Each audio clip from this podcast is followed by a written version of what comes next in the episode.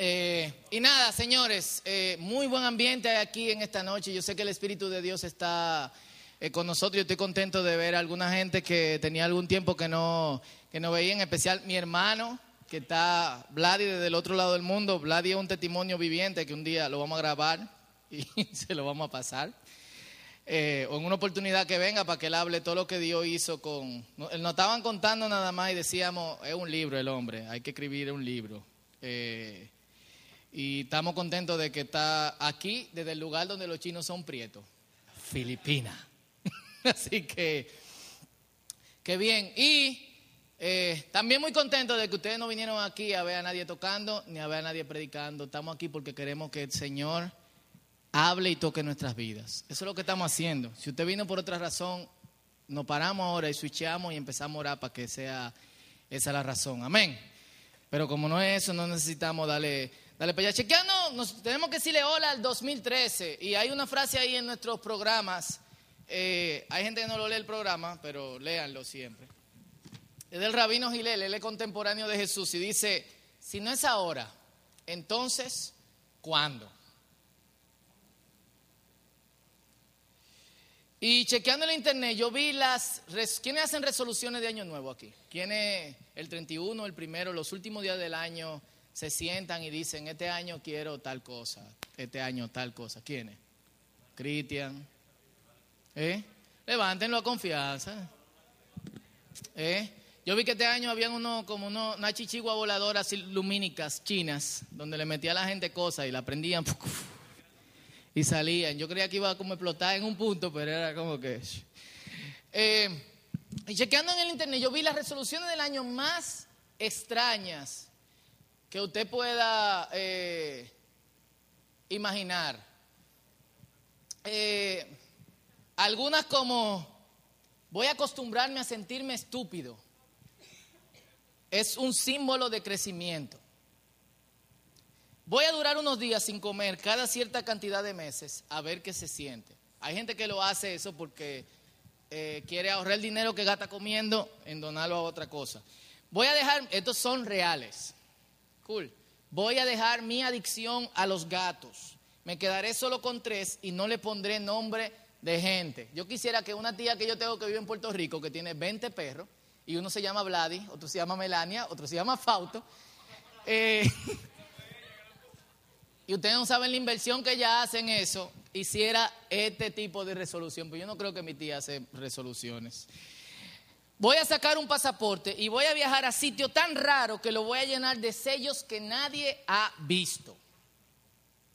A mí me gustaría hacer eso. ¿eh? voy a dejar mi horrible trabajo. Hay mucha gente que dice amén.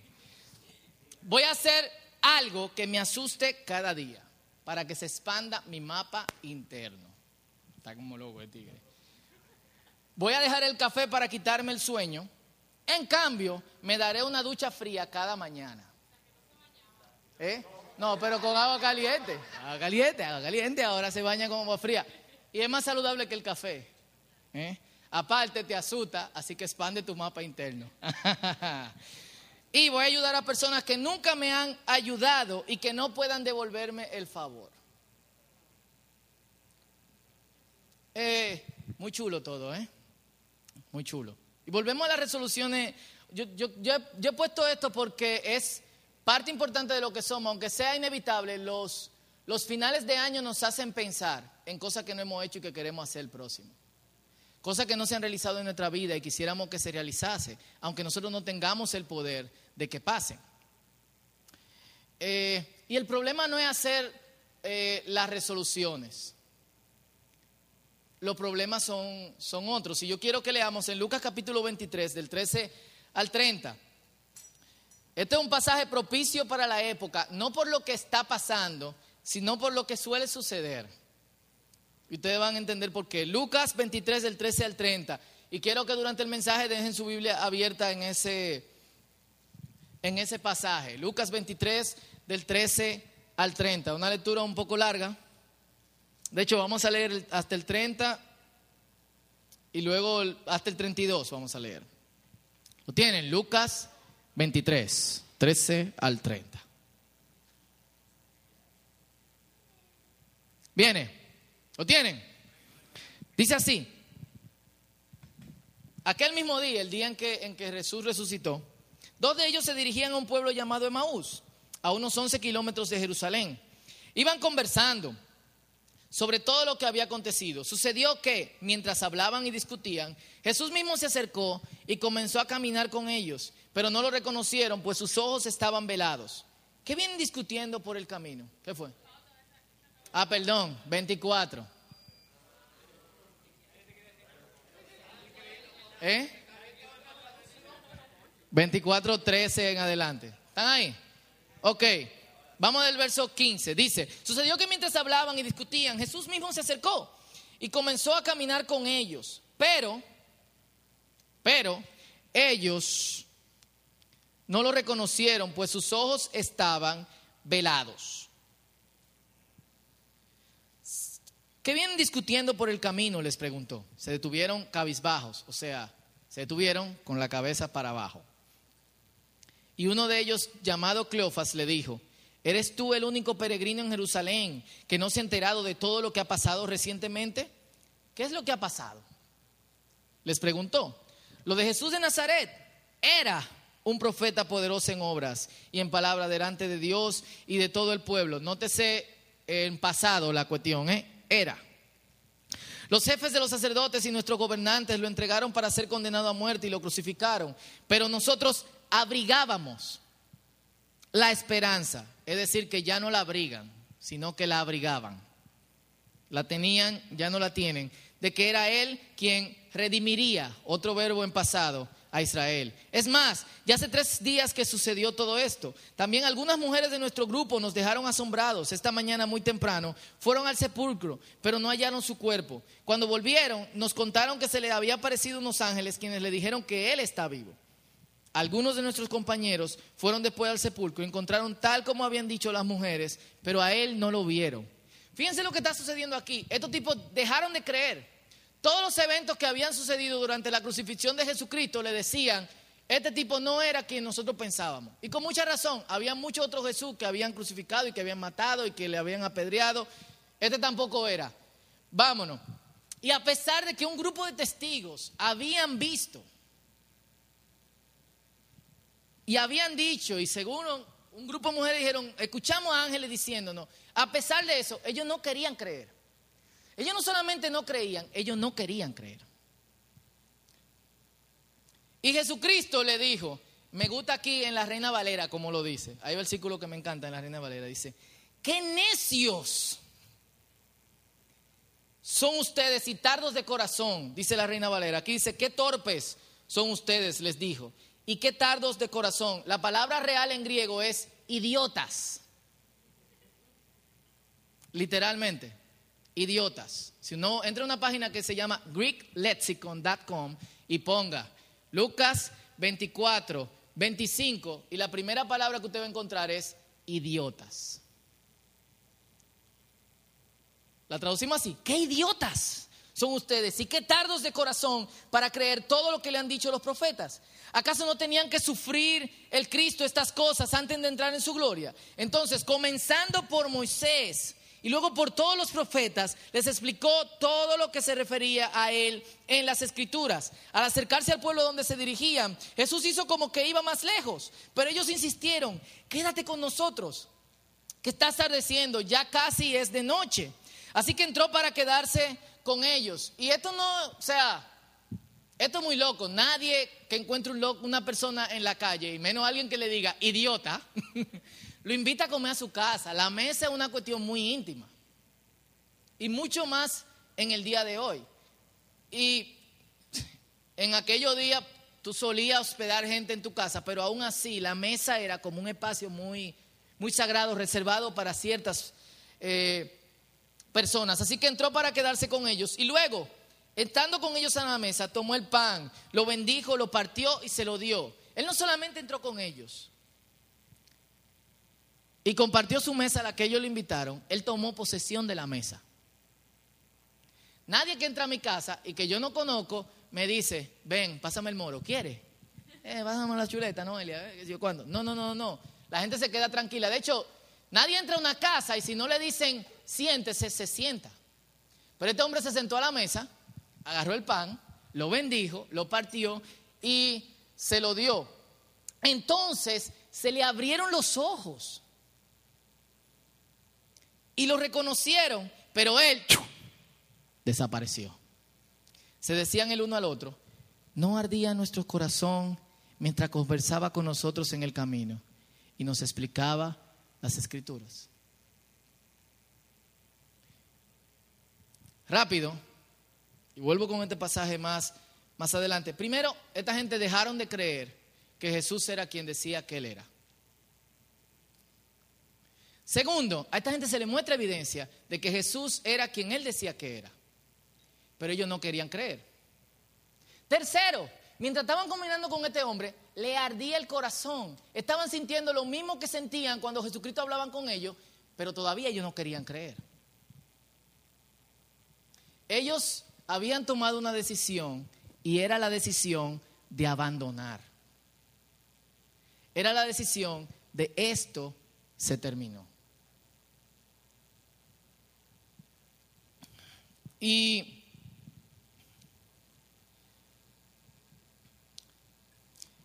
Y por eso yo dije, este es un pasaje propicio para la época, porque de todas las cosas que nosotros hablamos, incluyendo compromisos que nosotros hacemos con Dios, si hay algo en lo que nosotros somos especialistas, es en abandonar, ¿sí o no? Full. Se nos han prometido, si usted fue pentecostal alguna vez en su vida, ¿cuántas cosas no le profetizaron? A mí una doña me dijo que yo iba a ser pastor en una ciudad de Estados Unidos para esta época. Y yo discutí con ella y le dije, no, yo nunca me voy de aquí. Usted sí se va, el Señor me lo mostró. Nunca. Ah". Hay otra gente que se alegran por eso. ¿eh?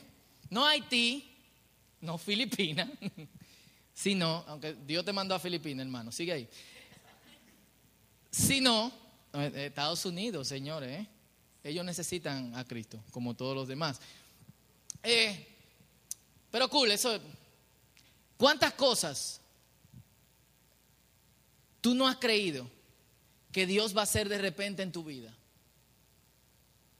Y de repente, todos los hechos indican que eso nunca va a pasar. Y aunque haya testigos que te digan, hey, aférrate a eso, porque va a pasar, tú decides abandonar. No ha pasado a todos.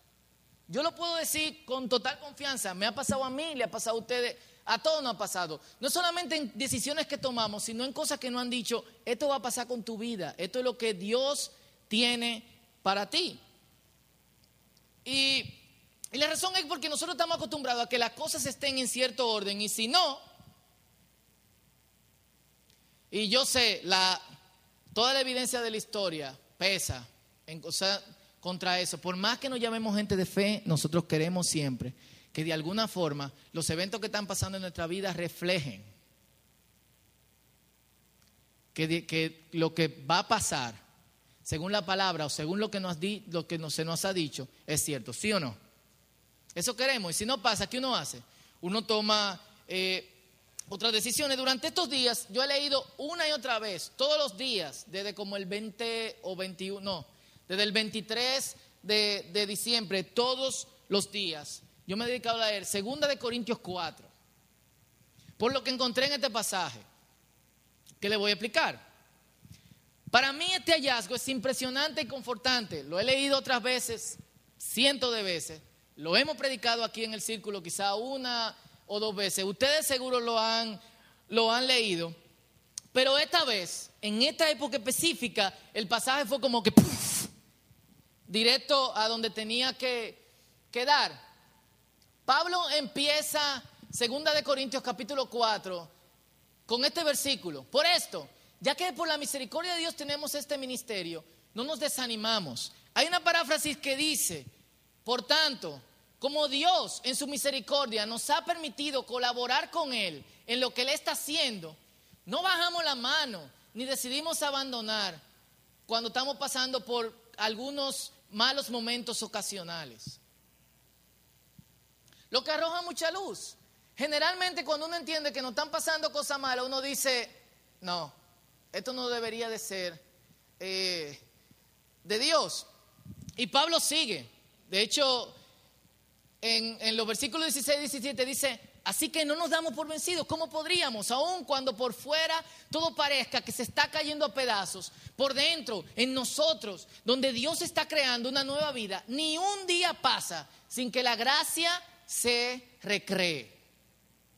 No pasa un día sin que Dios esté haciendo lo que tenga que hacer, a pesar de los eventos que nos están rodeando fuera. Y anteriormente a esto, en un versículo que hemos leído continuamente, primera, en 2 Corintios 4, versículo 8 al 10, dice, nos vemos atribulados en todo, pero no abatidos. Estamos pasando por problemas, pero esto no nos cansa, no nos harta. Perplejos, o sea, estamos sorprendidos de que estamos sirviéndole a Dios, pero nos está pasando eso, pero no nos desesperamos. Desesperarse es perder la esperanza, no es, sino lo que le pasó a estos hombres, perdieron la esperanza y abandonaron. Derribados, pero no destruidos. Donde quiera que vamos, siempre llevamos en nuestro cuerpo la muerte de Jesús para que también su vida se manifieste en nuestro cuerpo. Pablo está confrontando lo que le está pasando.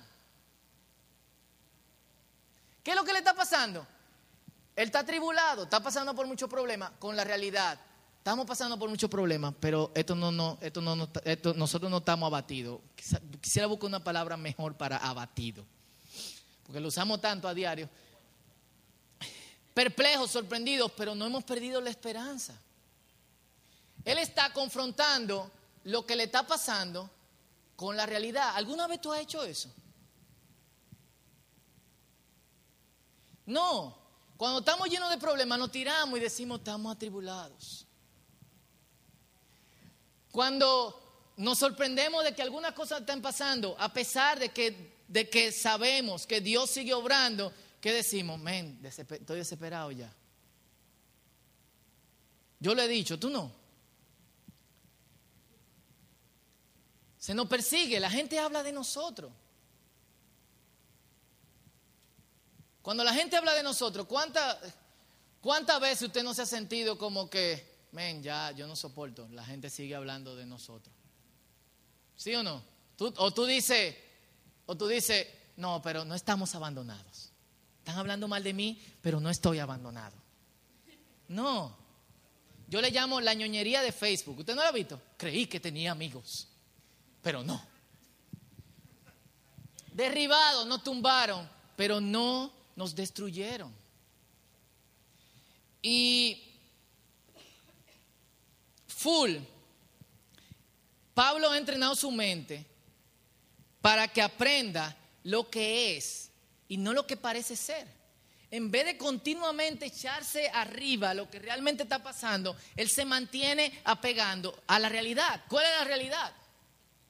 La realidad es lo que Dios está haciendo, que un día, no pasa un día sin que Dios recree su gracia dentro de nosotros. Esa es la realidad. Ustedes están apegados a esa realidad. De hecho, los corintios eran unos verdugazazazazazazos. Porque incluso ellos atacan la apariencia física de Pablo. En el versículo 10, en el capítulo 10 del, versículo 10 del mismo capítulo, esto es lo que los corintios dicen. Si alguna vez ustedes no han leído en su Biblia, esto es lo que dice la Biblia. Dicen, sus cartas son duras y fuertes, pero en persona no impresiona a nadie. Y como orador, es decir, como predicador, es un fracaso. Bárbaro. Eso ¿Eh? ¿Y eso llegó al oído de Pablo? Él es chiquito y gordo, es calvo, no ve bien. Eso es lo que dicen históricamente de, Pablo. Decían que hablaba como, como un pitico. Hay un pasaje en Hechos, creo que en Hechos capítulo 19, donde Pablo predica tan largo que el tipo que está sentado en, el, en, el, en la escalera se cae y se muere. El tipo se durmió cuando Pablo estaba predicando. O sea, lo que los corintios están diciendo no es mentira. Ahora, chequen lo que dice Pablo. Segunda de Corintios 4, 7. Cuando Dios nos dio la buena noticia, ¿qué es eso? El mensaje. Puso, por así decirlo, un tesoro. ¿Qué es el tesoro? El mensaje, su evangelio, en una frágil vasija de barro. Así, cuando anunciamos la buena noticia, la gente sabe que el poder de ese mensaje viene de Dios y no de nosotros, que somos tan frágiles como el barro. ¿Qué le está diciendo? Es verdad, yo no impresiono físicamente. Es verdad, como orador yo no soy tan bueno. Pero ¿sabe lo que pasa? Lo que pasa es que Dios hace eso para que ustedes no se fijen en mí, sino que ustedes sepan que el mensaje que viene a través de mí viene de parte de Dios. ¡Wow! A mí me dicen una cosa así, de que en persona no impresiona a nadie y como predicador un fracaso. No, Tenemos mucho que aprender de, este tipo. Y estos no son leves palabras de ánimo. Es una revelación de una conciencia purificada por el Espíritu Santo a través de la prueba que ha pasado. Llega un punto en todas las decisiones que tú has tomado y en todas las cosas que tú estás pasando que tú tienes que sentarte y decir, o yo me dejo ahogar por esto, o yo confronto esto con lo que Dios me está diciendo, o la realidad me miente o me miente Dios. Y sucede que Dios nunca miente. Cuando comparamos la evidencia nos vamos a dar cuenta que a pesar de todo Dios se sigue glorificando. A pesar de que no vemos lo que, no, lo que, lo que queremos conseguir, a pesar de que lo que se nos prometió no nos se nos está dando, a pesar de que la gente no ha abandonado, que como quiera uno no se pone, ay, no me quiere, nadie me quiere, todos me odian. Cataba la, la hija de una amiga peruana que vivió aquí por un año trabajando. Eh, yo siempre me acuerdo que la chamaquita venía, nadie me quiere, todos me odian. Cuando la mamá le, le se quillaba con ella. Y es lo que solemos, solemos hacer. El cristiano no solamente debe de estar en control de su cuerpo.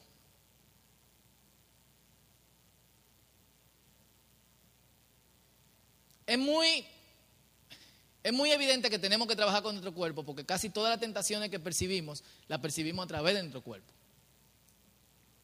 Pero el cristiano también tiene que trabajar con sus emociones y estar en control de ellas o aprender a estar en control de ellas.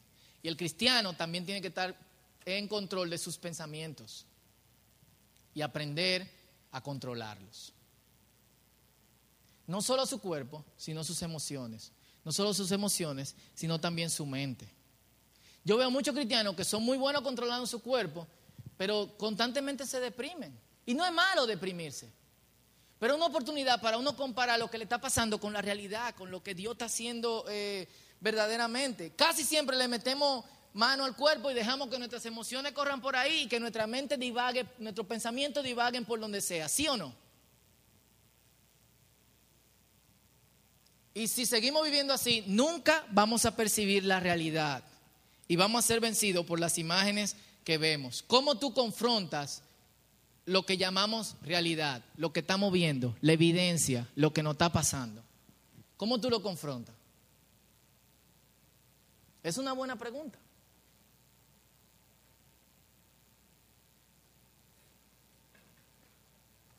Según 2 de Corintios 5, 7, nosotros como creyentes debemos vivir por lo que creemos, no por lo que vemos. Y sucede que esto requiere práctica. Esto requiere sentarse. Esto requiere comparación. Esto que me está pasando, yo necesito compararlo con lo que Dios dice que Él está haciendo. Y yo necesito creerle a Dios. Y yo tengo que decidir creerle a Dios. No solamente con lo que va a pasar con mi cuerpo, sino con mis emociones y también con mi pensamiento. Amén. Y eso nos ayuda a, a no abandonar. Nosotros vivimos muy cómodos, señores, y yo creo que es tiempo de que nosotros empecemos a tomar decisiones que estiren nuestra capacidad y nuestras habilidades. Porque nosotros podemos hacer algo más, ¿sí o no? ¿Sí o no? Y no solo atravesar esa barrera que nosotros no hemos puesto, sino también ser insistentes, persistir. En un libro que yo leí este año que se llama Un millón, un millón de millas en diez mil años, de un autor que me gusta mucho que se llama Donald Miller. Algunos de aquí nos juntamos un día a ver una película de él que se llama Blue Light Jazz, se la recomiendo, aunque no es para cristianos eh, que tengan problemas del corazón. Y eh, Donald descubre cuando los cineastas llegan y dicen queremos hacer una película sobre el Blue Light Jazz eh, y empiezan a adaptar el libro a la película y él empieza a contarle realmente su vida, los tipos le dicen tu vida no es tan emocionante como pasé una película. Así que vamos a tener que hacer algunas adaptaciones. Pero aparte de eso, te recomendamos que, porque el tipo se levantaba a las 12, se acostaba tardísimo, escribía cuando quería. Imagínate, cuartos que vienen de un libro. El tipo vendió más de 3, 4 millones de, copias de libro, un dólar por, libro. Millonario. Y así que el tipo decide, le, le, le, proponen que pedalee desde el oeste de Estados Unidos hasta la costa este. O sea, ellos van a llegar desde, desde una punta de Estados Unidos hasta Washington DC en bicicleta. Y mientras ellos están haciendo esta travesía, una de las personas que él conoce se llama Mike. Y Mike pedalea, es un hombre de casi 50 años, eh, físicamente es bastante eh, es robusto, está en forma. Y el tipo que le da maduro, cuando los otros no pueden, Mike que le dicen, ven, vamos a darle, vamos a echar para adelante, que sé yo cuánto. En medio de la travesía, ellos alquilan una casa para descansar y cada uno empieza a contar su historia. Así que todo el mundo quiere escuchar la historia de Mike, porque cuando tú ves una gente que es tan fornido y que está tan bien físicamente y que es el tipo que está animando a todito y es más viejo que la que supera por 20 años al más viejo de todito y él que sigue y le da para adelante, tú dices ven, yo quiero saber la historia de este tipo, qué es lo que lo estamos viendo, qué es lo que está haciendo que este tipo le dé para adelante. Así que Mike empieza a contar su historia. Y Mike dice, yo era enfermero y yo me robaba la medicina de los pacientes para drogarme. Mi, mi cuestión llegó tan mal, a tal punto, que un paciente que necesitaba morfina, yo le quité la mitad de la morfina que necesitaba y lo dejé dos días doliéndole como ustedes no se imaginan, porque yo me quería, me quería drogar. Me he casado tres veces. Tengo un hijo que yo no lo conozco. Mi papá se suicidó cuando era chiquito. Mi mamá y mi hermano me echaron la culpa de eso. Yo me corté la vena en, una, en el jacuzzi de, de, la casa de mi papá y de mi mamá. Y mi hermano fue que me, me encontró. Y dice que Mike, con lágrimas en sus ojos, dice, yo tengo otro matrimonio y tengo otro hijo. Yo estoy aquí porque yo quiero terminar algo. Yo he sido una persona que no finaliza nada toda mi vida. Yo quiero terminar esto. Y no solamente eso, yo quiero terminar mi matrimonio bien. Yo no quiero abandonar a mi esposa. Y yo tampoco quiero abandonar a mis hijos. Y mientras Donald estaba ahí, porque le dijeron, loco, tú deberías de hace algo que tú pudiese contar o lo que sea. Y otros estaban ahí porque acostumbraban a montar bicicleta.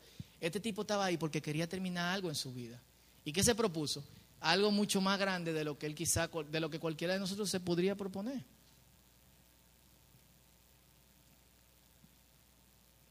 Y a veces no es solamente terminar. A veces hay que ser persistentes. Eh, otra, otra historia que me habló muchísimo este año fue la historia de Bob Goff. Y Bob es un abogado sumamente famoso, cristiano de Estados Unidos. Es también, eh, ha salvado miles de vidas gratis como abogado en, en, en Ruanda, creo, si no, me, si no me equivoco. Y él cuenta que cuando él era chiquito, él era tan estúpido que su papá en vez de darle, en Estados Unidos acostumbran darte las aplicaciones para las diferentes universidades, le dieron aplicaciones para lugares como Infotep. Tú deberías ser guardaboques, ¿no? Tú deberías estudiar electricidad, ¿no? Tú deberías estudiar ebanitería. Pero él dice, yo quiero ser abogado. Yo quiero ser algo que cambie la vida de, la gente. Así que Bob entró a estudiar su, manual de, para entrar a la escuela de leyes después de hacer el... Eh, lo que ellos llaman el Community College y que nosotros llamamos aquí el colegio universitario, lo que tuvieron en la UAS hace mucho tiempo. Y creo que ahora lo tienen, ¿verdad? Tienen el colegio universitario. Y después que terminó esto, el tipo empieza a aplicar a universidades y compra un libro, un libro de cómo aplicar para la escuela de leyes for dummies. Cuando él llega a la, a la sala y cuestión, hay como 200 estudiantes y el tipo dice, ¿qué tú leíste? No, yo leí el manual de qué sé yo cuánto. ¿Y cuántos libros son de ese manual? Son cinco libros. Y el otro, ¿cuántos libros tiene? Yo leí el manual de qué sé yo cuánto, son diez libros. El tipo dice, wow, yo ni quiero hablar aquí. Y como natural, nunca recibió una carta de que lo recibieron de ninguna escuela. Pero él quería ser abogado. Así que agarró un papel, el papel de, que, de una de las universidades a la que él había aplicado, y fue y habló con el decano de la escuela de leyes y le dijo, mire, don, yo sé que yo fallé eh, en la prueba porque a mí no me han no me han escrito, pero yo de verdad necesito estudiar leyes porque yo quiero estudiar leyes para cambiar alguna cosa en este mundo. Así que yo necesito estudiar leyes. Y el tipo, el decano lo agarró por el hombro, así, y le dijo: Esta escuela solamente acepta personas eh, que hayan, que tengan cierto nivel, así que por favor, eh, nosotros no te hemos aceptado. Y lo empujó hacia la puerta y le dijo: Buenas tardes, bye bye. Él agarró la puerta, le puso el pie y le dijo, lo único que tú tienes que decir es, ve y compra tu libro. Tú tienes el poder de decir eso. Yo sé que yo no pasé, pero tú, tú simplemente me puedes dejar entrar en la escuela. Lo único que tú tienes que decir es, ve y compra tu libro. Lo siento, hijo. Faltaban cinco días para que la escuela de ley empezara. Así que él decidió algo. Si alguna puerta se cierran, y alguna gente interpreta que cuando las puertas se cierran es que yo no debo seguir en esto, yo creo que Dios me está diciendo ahora que cuando algunas puertas se cierran, hay que patearla. Así que él decidió ir todos los días, desde las siete y media de la mañana hasta las seis de la tarde, que se fuera el decano, sentarse frente a la escuela y cada vez que el decano pasara, lo que él le iba a decir era, lo único que usted tiene que decirme es, ve y compra tu libro. Así que llegó el decano un día, pasó, se sorprendió y lo vio y le dijo, yo no te mandé para tu casa. Le dijo, lo único que usted tiene que decir es, ve y compra tu libro. El tipo pasó un día, dos días, tres días. Al tercer día él sabía a qué hora el, eh, a qué hora el hombre iba al baño, cuántas reuniones tenía, cuándo iba al gimnasio, cuándo volvía y qué sé yo cuánto. Y él, cada vez que pasaba le decía, ve y compra tu libro. Pasó el cuarto día, llegó el quinto día, empezó la escuela de leyes. Todos los días, lo único que usted tiene que decir es, ve y compra tu libro. Empezó el primer día de la escuela de leyes, empezaron a llegar todos los estudiantes, recibieron su clase de orientación. Nada. Lo único que usted tiene que decir es, ve y compra los libros. Segundo día, tercer día, cuarto día. Él estaba casi perdiendo la esperanza. Y un día, el decano como que rompe el horario y sale, estos gringos ¿eh? son tan predecibles, sale a una hora que él sabe que no va ni al baño, ni va al gimnasio, ni tiene reunión. Y él le dice otra vez, viejo, lo único que tú tienes que decir, ya sé, men, ve compra tu libro. Así que Bob compró su libro y entró a la escuela de leyes. Ahora él es decano de una escuela de leyes y cada vez que ve un estudiante que hace lo mismo, le topa en el hombro y le dice, ve y compra tu libro. Hay veces que hay que patear la puerta, pero uno solamente hace eso cuando realmente las cosas importan. Y una de las cosas que este tipo dice es, yo solía tener miedo de fallar en cosas que realmente me importan. Ahora tengo miedo de tener éxito en cosas que no importan. Miren esta jeva. Este video se volvió viral. Es un aeropuerto. En el aeropuerto de Los Ángeles. Ella puso su cámara y empezó a bailar como que nadie está mirando. Y mira ahí todo el mundo, los gringos son pendencierísimos. Todo el mundo está pretendiendo que no está mirando. Ya, doña Dije que no están mirando, ¿eh? Pero full, no, no porque ese video dura como cinco, como cinco minutos. Yo vi eso en, en, Yahoo TV el otro día, la Jeva hace eso, y ella se propuso algo para este año. Y es que ella va a hacer un video de bailar como que nadie está viendo, en el aeropuerto, en Walmart, en un parque, en esto, en lo otro, en que si yo quién, en que si cuánto. Bien por ella. Está cool. Este video está viral, está viral. O sea, tiene un millón seiscientos mil personas han visto ese video. Exacto. Pero es lo que ella se propuso y es lo que generalmente nosotros no, no, no proponemos. Y mi pregunta para ustedes es, ¿qué es lo más pero que ustedes van a hacer con su vida?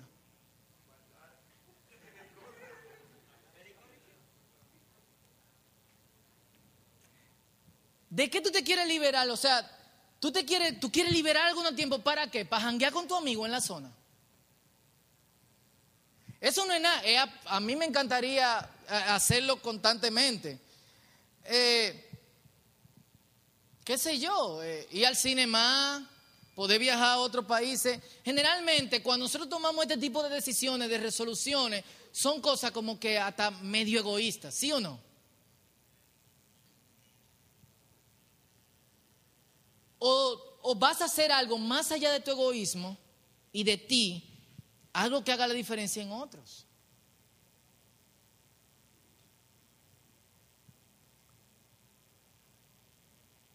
Y es una pregunta que nosotros debemos de hacernos.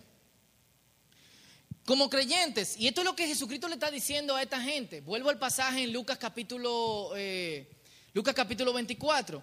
Lo que Jesús le está diciendo a esta gente, que le dice, idiotas, ustedes no están entendiendo, ¿por qué ustedes son tan tardos de corazón? Y le empieza a explicar la historia desde Moisés. Él le está diciendo, lo que le está pasando a ustedes no se trata de ustedes, sino que algo más grande, una cuestión que va desde Moisés, a través de todos los profetas que ustedes respetan y adoran y leen lo que escribieron, hasta ustedes. Y ustedes no son gente ordinaria y insignificante, sino que ustedes son gente parte de esto. Jesucristo no solamente le, dio una bofetada en la cara, sino que le dijo, ustedes son parte importante de una historia que ha iniciado. Y a decir verdad, la mayoría de nosotros vivimos como que eso no es importante.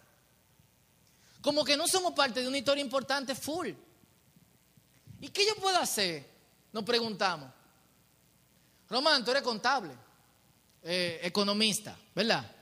Cool. Hay muchos colegios que tan precariamente trabajando y que necesitarían tu mano. ¿Eh? En tu tiempo libre, ¿alguna vez tú has pensado que eso es algo que tú puedes hacer? Carolina, tú eres abogada. ¿Cuánta gente no hay? Hey, echa para acá. ¿Cuánta gente no hay en nuestra... Señores, solamente estoy poniendo ejemplos, no le estoy diciendo lo que tienen que hacer. Está bien. Pero ¿cuánta gente no hay presa en cárceles de aquí por un salami, por una gallina o porque nadie lo defiende? No aparece el defensor público, ¿sí o no? ¿Me equivoco? Cool. ¿Tú no crees que eso podría ser un llamado de Dios en tu tiempo libre? Y lo mismo más para gente que son ingenieros entre nosotros. ¿Qué pero sería Wellman, Hochi, que no está aquí, y otros que son ingenieros civiles? Dedicar parte de nuestro tiempo libre a construir cosas para gente que no pueden pagar un ingeniero. Los que son maestros, dedicar algún tiempo en el verano para enseñarle a gente que no tienen otra forma de hacerlo. Los que son médicos. Y puedo seguir por ahí. La cuestión es que nosotros tenemos enmarcado que ser parte de la historia de Dios es hacer algo que tenga que ver simplemente con, con hablar algo de la Biblia. Yo creo que eso va mucho más allá de eso. Y yo creo que nosotros como hijos de Dios tenemos que tomar decisiones que sean mucho más allá de lo que nosotros pensamos que podemos hacer. Y que no solamente nos afecten a nosotros, sino que también afecten la vida de otros. Y eso es lo que Jesucristo le está diciendo. Ustedes están pensando en ustedes. Y eso es lo único que están pensando. Y la vida como ustedes se la imaginan es tener tiempo libre para hacer cosas que ustedes lo podrían hacer. ¿Por qué no hacer algo que cambie la vida de otros y por ende cambie de hecho eh, tu vida? Y mientras Jesús le está diciendo esto, su corazón arde. Y lo que Jesús le está diciendo es, no es tiempo de abandonar. Yo quiero que ustedes vuelvan. Y ustedes son parte de una historia más grande. No es tiempo de irse. No es tiempo de renunciar. Sino es tiempo de hacer cosas que de alguna forma tengan conexión con la historia que no empezó ni siquiera conmigo, sino que empezó con Moisés.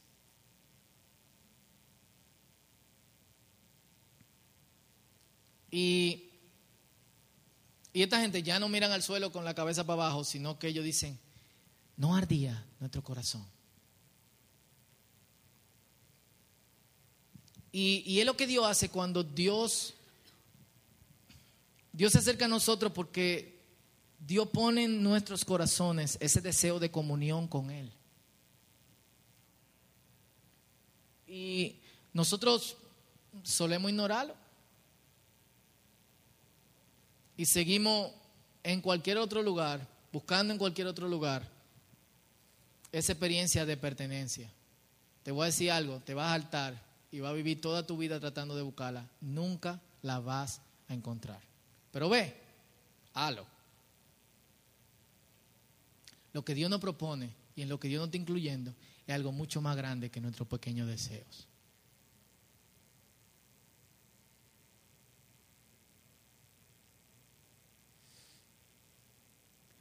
Y no solo que nuestros pequeños deseos, sino de nuestros deseos egoístas.